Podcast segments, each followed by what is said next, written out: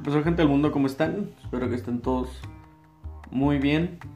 Ya llevamos una, dos, bueno yo llevo semana y media ya de cuarentena, entonces pues ya como que empieza uno a aburrirse y a ver qué está, qué está de moda ahorita o qué es lo que, o buscar lo que hacer porque la neta es una flojera, o no flojera, más bien como que te aburres muy rápido la neta. Pues, no sé, si trabajas de tu casa al trabajo y del trabajo a la casa y ya.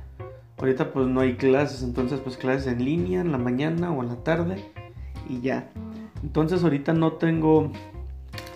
No hay un tema en específico como los primeros dos... Bueno, sí, los primeros tres episodios tratamos de hablar de un tema así en específico.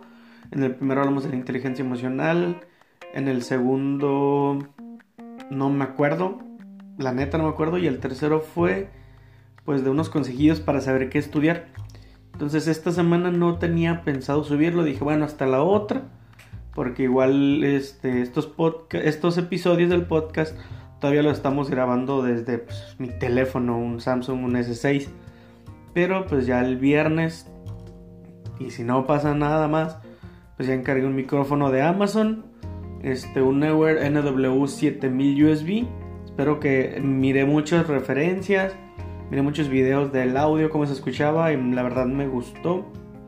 Se escuchaba muy bien, entonces espero que nos llegue, que me llegue el viernes. Se supone que la fecha de entrega es el 3 de abril, que es viernes, pero es probable pues que llegue a lo mejor un día o dos días antes, eso espero, para ya el fin de semana estrenar episodio con micrófono nuevo. Y el día de ayer estábamos, bueno, fue una, una tarde noche familiar en la cual decidimos ver una película que fue la de 1917. No estaba muy convencido de verlas, pero la neta es una película que está 100% recomendable. La neta tiene acción, tiene suspenso, tiene... O sea, todo lo que esperas de una película de, de, de guerra este lo tiene. La neta está súper, súper, súper curadísima la película, súper recomendada.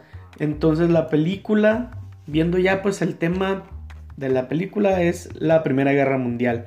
Este, obviamente pues es en... No inició la Primera Guerra Mundial en el año de 1917. Aquí este Google nos dice que inició en agosto de 1914 por el asesinato de el archiduque de Austria-Hungría Francisco Fernando en Sarajevo, Serbia, el 28 de junio de 1914. La película esta está ambientada tres años después del estallido de la guerra. Este nos habla la historia de un joven, bueno, dos jóvenes bueno, antes de empezar, en alerta de spoilers, vamos a hablar de la película 1917. Si no la han visto, pues cámbiense, vayan a escuchar otro podcast, La Cotorriza, no sé, Leyendas Legendarias, Duques y Campesinos, que ya creo que salió el último episodio grabado. Y van a grabar uno, creo, ya han dicho que en Acapulco. Este, no sé, el podcast que quieren escuchar, ahorita vamos a hablar de la película, van a venir algunos spoilers. Este, y ya, Ahí está el anuncio, si ya se spoilea no es mi culpa. Ok, la película 1917 está ambientada en la Primera Guerra Mundial, donde dije que inició pues ya en, agosto de 1914 por el asesinato de un archiduque. Esto fue lo que detonó la, la guerra.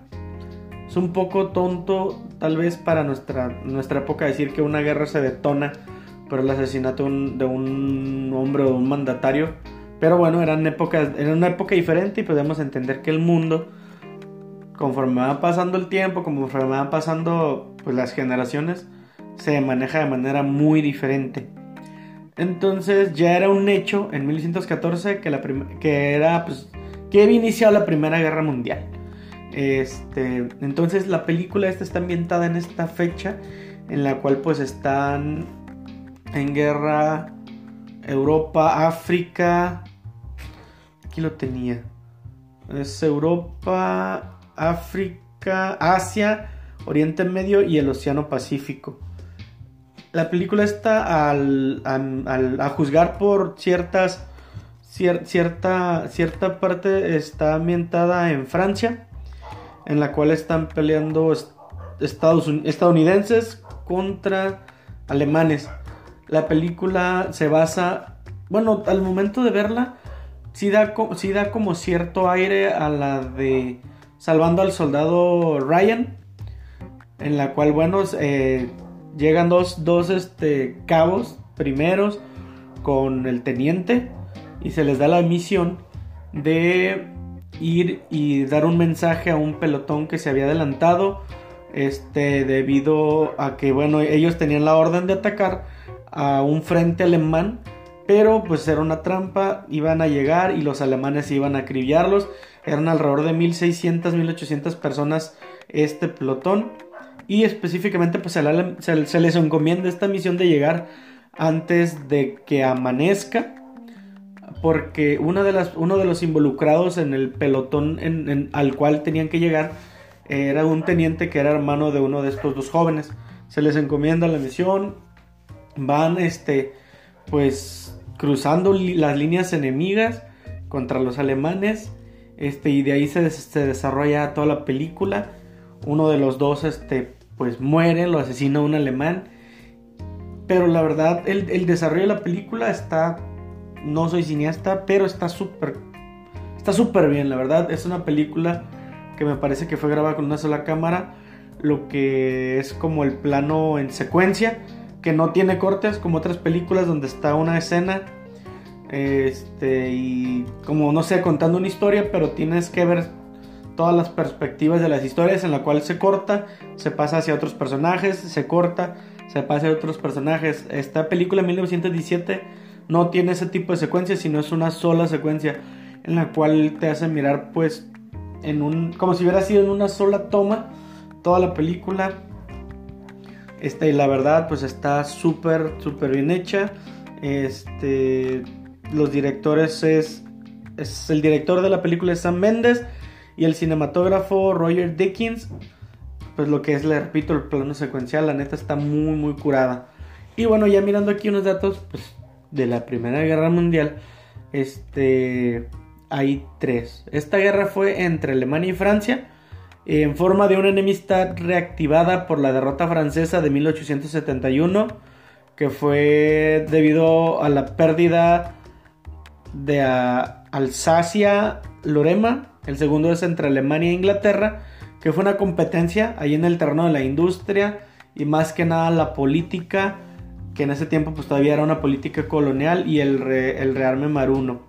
Y el tercero fue entre Austria, Hungría y Rusia por el dominio de los Balcanes, un territorio el cual tenían este pues ahí disputándose al momento de asesinar este archiduque pues dicen todos creo que es el momento este, el buen el momento bueno para iniciar la guerra.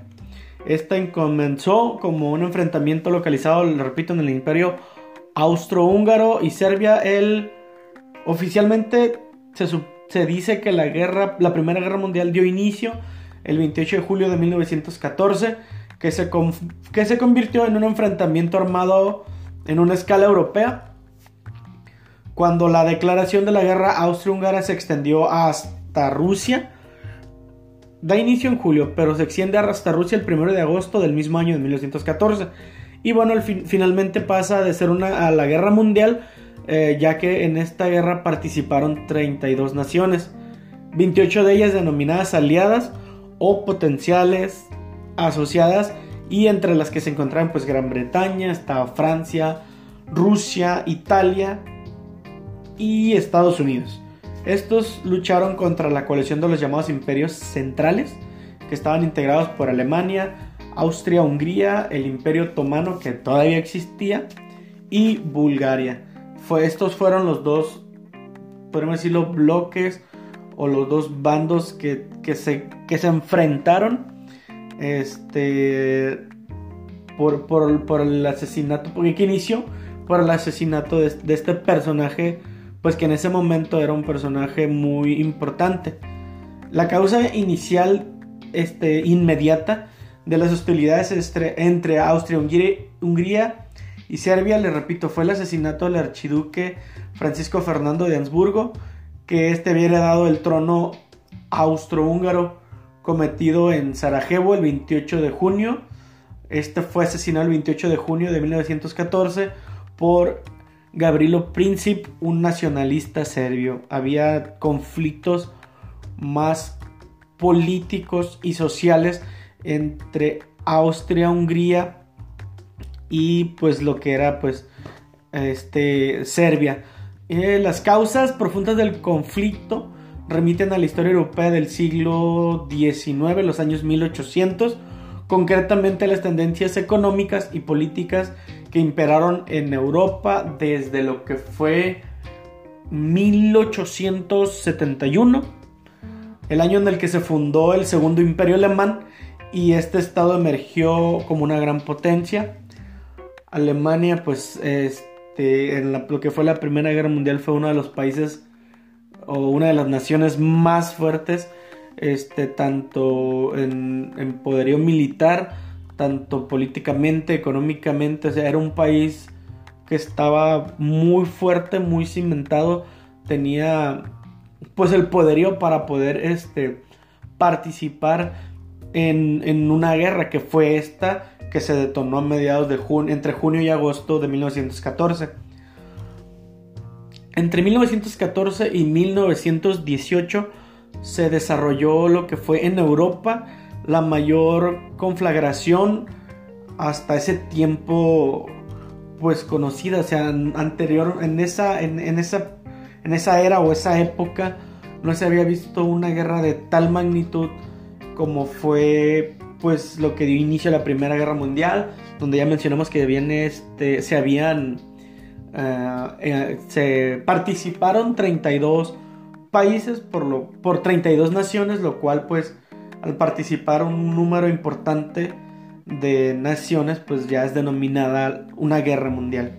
Esta fue motivada por conflictos imperialistas entre las potencias europeas. La Primera Guerra Mundial o también se denomina lo que es la Gran Guerra, como se denominó originalmente la Gran Guerra, ya posteriormente pues nosotros ya después de 1940, 1946 más o menos, que fue el tiempo donde fue el clímax de la Segunda Guerra Mundial, pues ya tenemos como la primera parte y la segunda parte. La primera parte inició por pues, conflictos del asesinato de un archiduque. La Segunda Guerra Mundial inicia pues por conflictos más que nada de ideologías por este Adolf Hitler estando en Alemania, pues en una nación muy pobre dado a su participación en la guerra y se les obliga a resarcir el daño, pero bueno, eso vamos a hablarlo en otra parte. Este Ok, ¿dónde me quedé? Ok, implicó a toda la población de los estados contendientes, así como las de sus colonias respectivas. En esa época, y bueno, creo que todavía...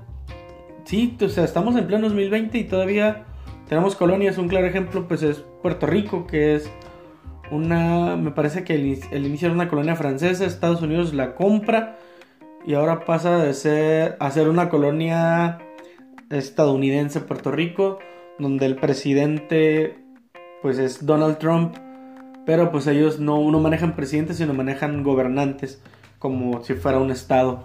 Este se puede decir este, porque entonces el origen de la primera contienda o primera guerra mundial o la gran guerra este, debe buscarse en la existencia de dos grandes bloques antagónicos, que fue la triple, triple alianza, que fue, digamos, los villanos de esta guerra, que fue Alemania, Italia y el imperio austrohúngaro, y la triple entente, que fueron como los buenos, por así decirlo, que fue Francia, Gran Bretaña y Rusia, aunque su causa inmediata pues, fue el asesinato del, del, archiduque este, Viena, que consideraba con recelo el engrandecimiento de Serbia, se apresuró a culparla del magnicidio y exigió satisfacciones como preámbulo de su declaración de guerra el 28 de julio. Es lo que le repito, las, cuando inicia una guerra no solamente son por conflictos, siempre hay algo atrás de eso. Como lo fue en la Primera Guerra Mundial, hubo, hubo implicados de este, motivos políticos, de ideologías, económicos sociales no tanto, porque en ese tiempo creo que la sociedad estaba reprimida en el sentido de información, no reprimida en el sentido de... No, pues también había colonias, pero al punto que quiero llegar es que, por ejemplo, en Rusia, pues no era, era un, era un, este, un país, una nación que empezaba este, ya a, mirarse como, una, como uno de los fuertes, Alemania ya estaba consolidándose, pues Gran Bretaña era ya también una, una nación, digamos entre comillas, consolidada, que anteriormente había tenido ya bastantes colonias. Y Estados Unidos, pues como siempre, creyéndose el policía del mundo, entrometiéndose en las guerras, este, causando guerras, pues por motivos económicos, ¿no? Tal vez yo no participo en la guerra, yo Estados Unidos, pero ¿qué te parece si te vendo las armas acá por debajo del agua? Genero dinero, bastante dinero por la guerra, aunque no participe. Entonces, lo, principal de la, de la guerra es el, conflicto de naciones que hay por el asesinato de esta persona muy importante para la época de un de un imperio que, que ya no existe, un imperio austrohúngaro ya se, se, disolvió, por así decirlo, dejó de existir, pero en ese momento fue como un boom fue una, un gran motivo para, iniciar una guerra en el cual participaron potencias mundiales de ese entonces, tales como Alemania, Gran Bretaña, Estados Unidos, Francia, Italia, ya dije Alemania, si no, bueno, Alemania y pues países mm, pues emergentes, tales como uh, Austro, Austro-Hungría, y otros que son pues pequeños que también formaban parte en ese tiempo de Rusia. Posteriormente, más adelante se viene lo que es pues la Unión Soviética. Se separa la Unión Soviética, se deslindan de ellos países, bueno, en naciones muy pequeñas como Yugoslavia, Lituania, Estonia, Letonia, que se independizan de Rusia y crean su propia nación me parece, la verdad no, tengo el dato muy fresco ahorita, pero me parece que ya hoy no existen, no estoy muy seguro. Con su permiso voy a tomar soda. Ya no existen. Pero bueno, eh, volviendo a lo de la película, ¿por qué hablé, del, por de esta, esta, cosita como de dar una introducción o cultura general o un preámbulo de la guerra? Porque pues, la película está, pues, ¿cómo se dice? Ambientada en, en ya al, pues mm, prácticamente la guerra duró, no recuerdo cuánto duró, si fueron cuatro años o seis, no recuerdo, pero ya estaba por, estaba un año, dos años de, finalizar la guerra, entonces aquí se puede ver cómo pues los intereses de, de, países se pueden ver involucrados o se pueden ver afectados por los de los otros, ¿no? Por ejemplo, naciones que siempre han estado en guerra, pues Israel y Palestina. Todo me parece que es por un monte, unos dicen que es mío, otros dicen que no es mío. Entonces, todo este tipo de, intereses son los que estallan en guerras.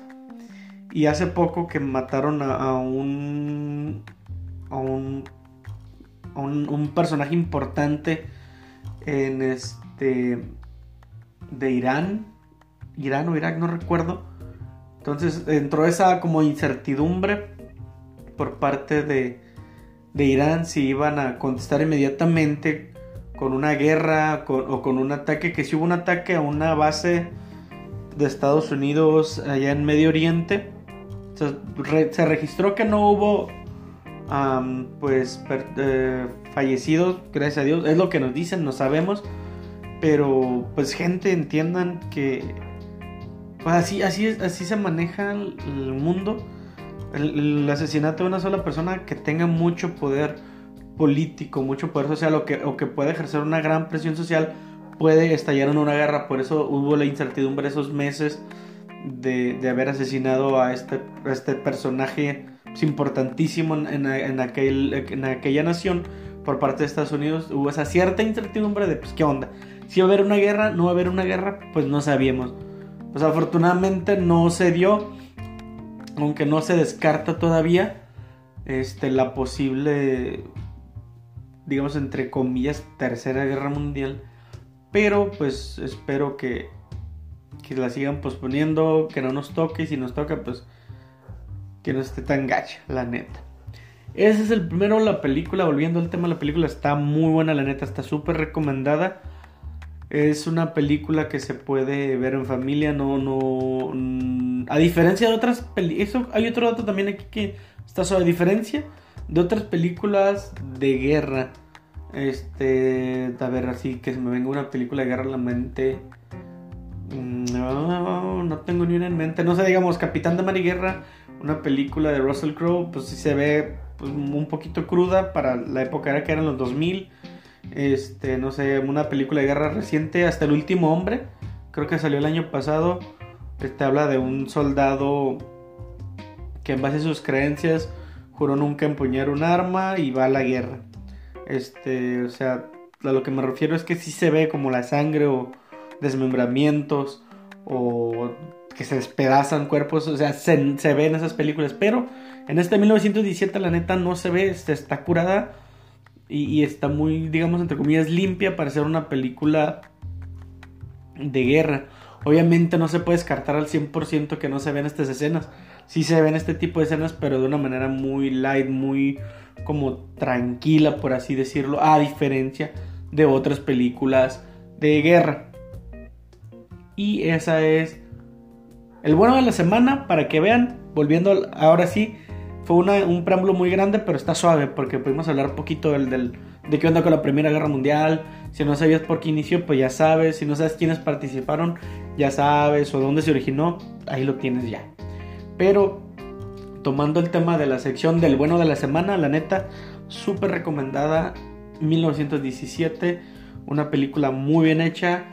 No ganó el Oscar este año, este año, o fue el año pasado, no recuerdo. No, este año, mejor película o fue el año, no me acuerdo.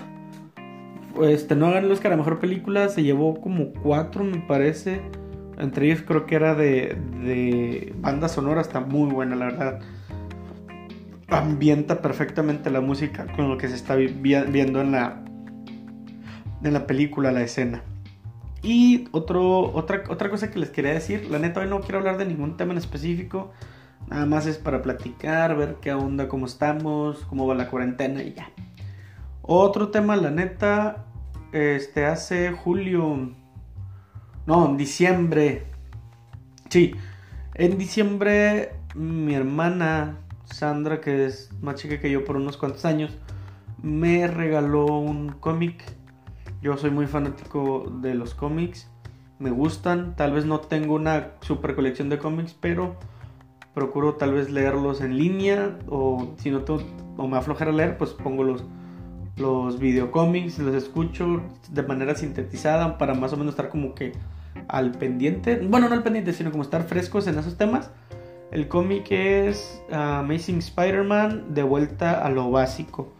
Es, un, es una recopilación de los, del capítulo del 1 al 10 de Amazing Spider-Man de vuelta a lo básico, está, está, está curada la neta. Este, se ve a un Spider-Man, pues ya como a un Peter Parker consolidado como ya un, un, empresario o un doctor, este, ya fuerte, a diferencia de lo que hemos, este, visto o de lo poco o mucho que conocemos del Spider-Man, que es un adolescente que vive con su tía, que falleció su tío, este, en unos tienes papá, en otras versiones no tiene papá. Entonces es, un poquito suave mirar aquí ya un Spider-Man pues como consolidado, ya como, como un doctor, tener una carrera así tipo su empresa como tipo Star, como la, la Torre Stark o algo así. Pero no tanto, pero es suave verlo así. Este hace alusión a otro de los, a uno, a uno de los cómics pasados donde entre muchas veces, pero una de las principales fue hace poquito como año y medio que salió, o, no me acuerdo, donde el doctor Otto Octavius, alias Octopus, Doctor Octopus, Te cambia mentes con Spider-Man. Me parece que en este Spider-Man, en el cuerpo del Doctor Octavius, se muere. Se muere una enfermedad muy, muy cojete, la neta. Y este Doctor Octavius en la mente de Spider-Man, pues hace su vida, ¿no? Este tiene novia, termina la carrera, hace un doctorado. Y dato importante que se tiene que tener, ese doctorado sale a relucir en, esta, en este cómic. Este, y bueno, se desarrolla, vienen personajes este, como clásicos de, Spider-Man, por ejemplo, el doctor... Em, ¿Cómo se llama?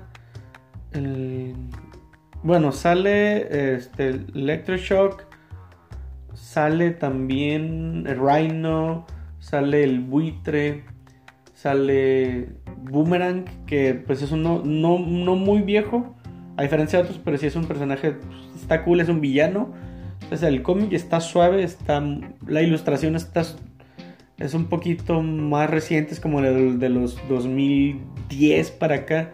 Una ilustración un poco ya más juvenil, como para un público de los, digamos, 17 a los 30, 35 más o menos. O sea, la, la, la ilustración está suave. Y lo que me lleva al tema de nuestro querido Stan Lee. Bueno, no específicamente Stan Lee, sino el personaje de Spider-Man. Este, que hay una anécdota donde Stan Lee habla de cómo fue que creó este, a Spider-Man, que es uno de los personajes que Stan Lee lo, habló abiertamente que era pues como que el Conce, ¿no? Era su personaje favorito. Este había sido uno de los que más había disfrutado hacer. Del, del que hasta que falleció a los 95 años de edad siempre trataba de hablar de, su personaje.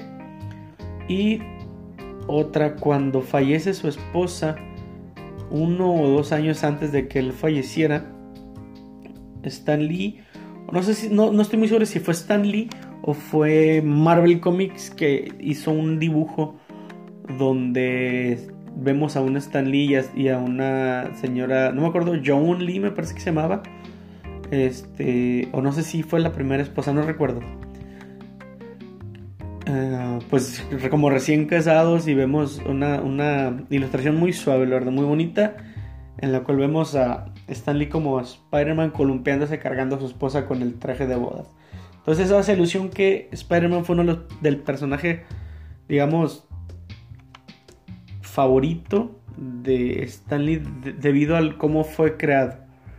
Entonces, eh, al, al, inicio pues tenía en mente a Stan Lee crear como un personaje nuevo, ya que eh, Marvel siempre ha tenido competencia con DC Comics. Anteriormente estas dos se llamaban de manera pues diferente este, DC Comics sale alrededor de 4 años o 3 años y fracción antes de que viera la luz lo que hoy conocemos como Marvel Comics.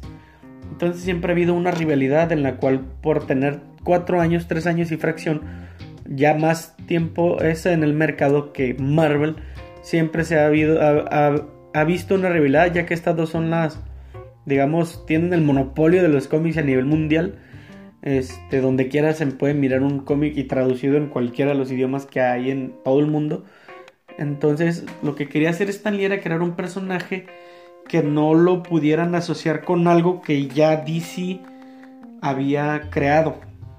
Entonces, lo que tenía en mente era crear un personaje joven, un personaje que tuviera pues problemas normales que tiene una persona, que tuviera pues que fuera joven, que, fuera a la escuela, que tuviera esta, pues una vida normal. A diferencia de que los, los superhéroes de esa época que eran ya personas adultas, que no tenían este, este como tipo de problemas este, sociales, quería hacer algo diferente. Entonces empezó buscando nombres, el primero que se le vino a la mente fue Flyman, que es como el hombre mosca. No, pues como que no le llamó la atención, no le gustó. Entonces siguió pensando, uno de los otros nombres que hice que, se le vino a la mente fue Musketman, como hombre mosquito. Tampoco le gustó. Y al, dice que después le vino a la mente y lo pronunció, que fue Spider-Man. Y ese dijo, ah, caray, este, este, este nombre me gusta, se oye bien, la fonética está chida, me gusta. Entonces, pues como que le, le, dijo, ok, yo quiero crear algo diferente y se va a llamar Spider-Man. Mm, a lo que voy, quería crear algo diferente. Dice que no, que este personaje era iba a ser muy diferente a los demás ya que pues no tendría dinero suficiente, viviría con su tía enferma, de la cual tendría que ocuparse y además tendría que combatir a los malos. Esto fue lo que contaba Stan Lee. Y fue así como pues hace un bosquejo la, historia más o menos se la presenta a su jefe. Este, y bueno, la respuesta de su jefe fue como, Stan, es la peor idea que te he escuchado. O sea, es, ¿cómo se te ocurrió una tontería así? Un personaje que pues no, no está como adecuado a, lo que venimos haciendo ya pues por un tiempo largo, ¿no? Inició este Stanley sus pininos con, con Marvel creando los Cuatro Fantásticos en respuesta a lo que había creado DC, que fue la Liga de la Justicia. Y pues ahí fue donde comenzó todo para Stan Lee, ¿no? Pero retomando aquí, que Spider-Man le dice, ¿sabes qué, Stan? Es la peor idea que te he escuchado. Un superhéroe es evidente un adulto que no puede permitirse tener problemas, le dijo su jefe. No sin antes le dejó en claro que la gente detestaba a las arañas y que su personaje, si lo quería hacer, pues no se puede llamar Spider-Man debido a esa como fobia, esa, esa aracnofobia que, pues, ciertas personas lo tienen, simplemente es desagradable mirar a una araña. Esto fue lo que le comentó su jefe. Al poco tiempo, bueno, de, lo que pasó, que le presentó el cómic, eh, bueno, la, idea de, de Spider-Man al jefe, que le dijo que no, este, uno de los periódicos del grupo editorial para el que Stanley trabajaba empezaba o estaba por lanzar su último número luego de un fracaso en ventas, dijeron, pues sabes qué, ya fracasamos, si quieres, este aquí ya fue donde le dijo su jefe, mira, si quieres están, pues aprovecha pues esta oportunidad para hacer el debut de tu personaje, al cabo ya va a ser la el último número que vamos a hacer después de que no nos pegó bien esto, y pues ahí aprovechalo, aviéntalo. Entonces dice Stanley, dijo, solo para divertirme y pues para sacarme las ganas y quitarme esa espinita incluía Spider-Man en ese último número y así lo dejó, no volvió a pensar en él. Dijo, pues sabes que no me quiero quedar yo con la duda de qué tal si hubiera pegado, tal si no. Lo incluyo en esto que ya es lo último porque no le fue bien en ventas y pues ya, así.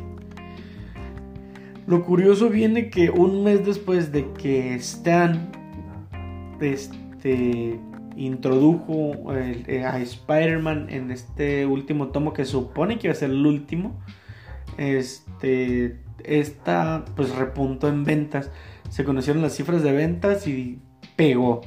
El jefe nos comentaba Stan Lee, fue corriendo y le dijo, ¿recuerdas ese personaje que nos gustaba tanto a los dos?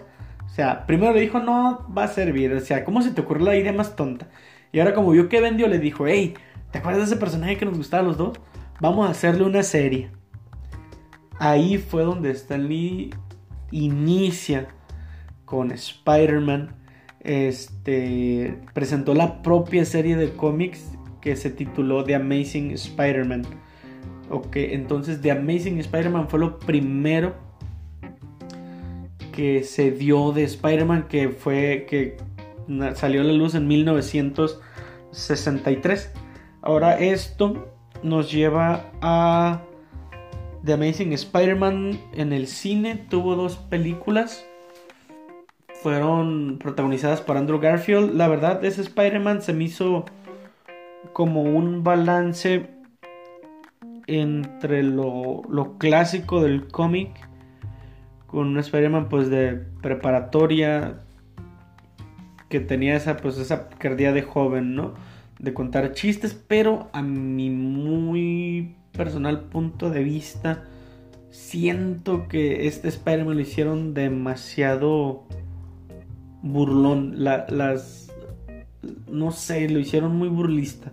Spider-Man obviamente sí tiene muchos buenos y malos chistes en los cómics, pero a mi muy personal punto de vista fue.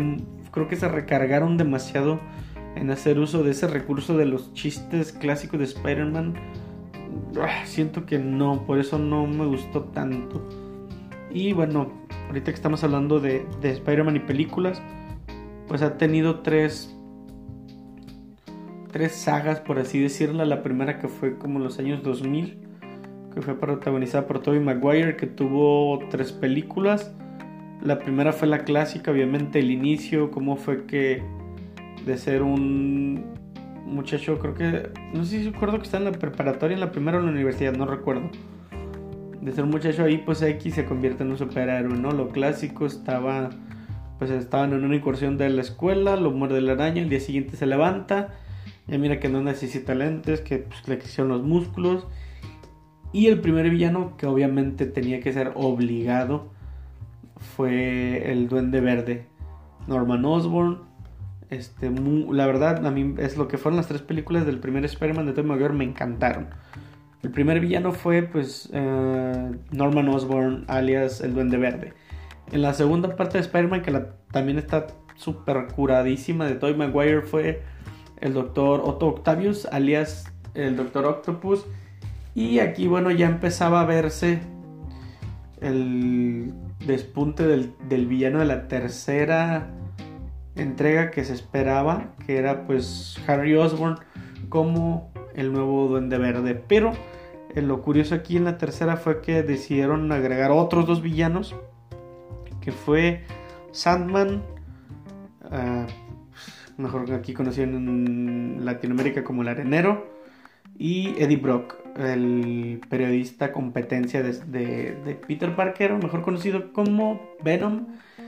Este, estuvo muy bien la, dupla esta de, estos dos villanos, cómo, cómo planearon todo o cómo decidieron pelear contra Spider-Man. Al final, pues Harry Osborn pues, se nos muere, ni modo por ayudar a su amigo otra vez. Y aquí es donde se acaba la primera pues saga o la primera entrega de, de, Spider-Man. La segunda fue como en los años que fue 2010 más o menos, 2011 no recuerdo. Nada, no fue tanto allá, fue como el 2013. Que es por Andrew Garfield, le repito, el Spider-Man de preparatoria. Que sí le quedaba muy bien. Pero a mi muy personal punto de vista, si se recarga demasiado en los chistes. Es un Spider-Man demasiado burlón, no me gustó en esa parte, lo demás está muy bien. El primer villano de Spider-Man en esa película... No ni, ni recuerdo si le llegué a mirar. Ah, no, sí, le llegué a mirar. Fue el, el doctor... Este, el que no tiene un brazo, el que se convierte en un reptil. No recuerdo el nombre. Ese es el primer villano. En la segunda ya metieron más villanos. Entre ellos Rhino y no el otro, el, Electroshock. No, recuerdo cómo se llama. Ahí se acaban las dos con la muerte de... Ah, otro dato. En la primera la novia pues, es Mary Jane Watson. En la segunda saga es Gwen Stacy. Que pues le quedó muy bien. En estas películas se nos muere. Y en el reboot de, pues ya de esta tercera fase del universo Marvel, viene, vino con Tom Holland. En la primera que es Spider-Man Homecoming o pues, De vuelta a casa. Aquí pues vemos a un Peter Parker más joven de preparatoria. Una tía mm, pues más joven también. Vemos a una Mary Jane de color. Pues que no, no está mal, pero esperaba pues, que se pegaran un poquito más a la historia este, original y viéramos una Mary Jane pues, pelirroja, ¿no? Lo que lo normal. Aquí este creo que creo que encontró el balance el, es así perfecto para interpretar Spider interpretar interpretar a Spider-Man, ya que bueno, pues es un joven de preparatoria, aunque aquí no lo vemos tanto batallar como, digamos, entre comillas, económicamente, porque lo que fue en la primera entrega, pues era un Spider-Man que ya estaba rentando y bla, bla, bla. Lo normal, aquí ya que vive con su tía, su tía pues no tiene como digamos el trabajo uff, pero no se le ve como batallar por la parte económica, creo que eso sí tengo que reprocharlo. En la primera el villano es el buitre, otro de los, otro de los villanos clásicos de Spider-Man. La segunda entrega, la neta, no me esperaba el, villano, bueno, en la de lejos de casa, que se desarrolla en Venecia y no recuerdo qué otra parte. Se supone que eran primero los cuatro elementales, pues, fuego, aire, tierra y agua. Pero pues era misterio, aquí lo metieron... Ay, fue donde introdujeron por primera vez en el, en el mundo cinematográfico Marvel el multiverso. Y lo que, nada más así para comentar, lo que se supone que Doctor Strange Madness of Multiverse va a explotar al máximo una película según un poquito más oscura. Pero estamos hablando de Spider-Man. El Spider-Man encontró balance muy bueno. Tengo que reprochar eso, que el, pues, el Spider-Man que yo conocía, el de mi época, bueno, tengo 26, el de mi época era alguien que pues, estaba acá medio batallando con el dinero y bla, bla, bla. Este Spider-Man está bien, está joven, este, apadrinado por pues, Tony Stark, mejor conocido como Iron Man. Está, está suave la historia, esperamos volver a verlo. Hay unos rumores que se supone que tendrá su aparición con Venom. No creo, la verdad. Aunque los dos son de Sony, podría ser. Pero pues ya que llegaron a, a un acuerdo Sony Marvel, pues creo que ya no va a ser posible. Entonces, creo que eso es todo lo que les quería comentar, lo que traía en la mente, en la, en la, en la cabeza, quería sacarlo, quería platicarlo, quería dar mi punto de vista de la película, un poquito de historia. Y pues el cómic que la verdad se lo recomiendo se llama Amazing Spider-Man, de vuelta a lo básico. Y hay otro que se llama Grandes Eventos Marvel, que son una compilación de varios cómics. Que estos incluyen lo que es eh, grandes eventos Iron Man Extremis, que eso se vio en la de Iron Man 3 con el mandarín.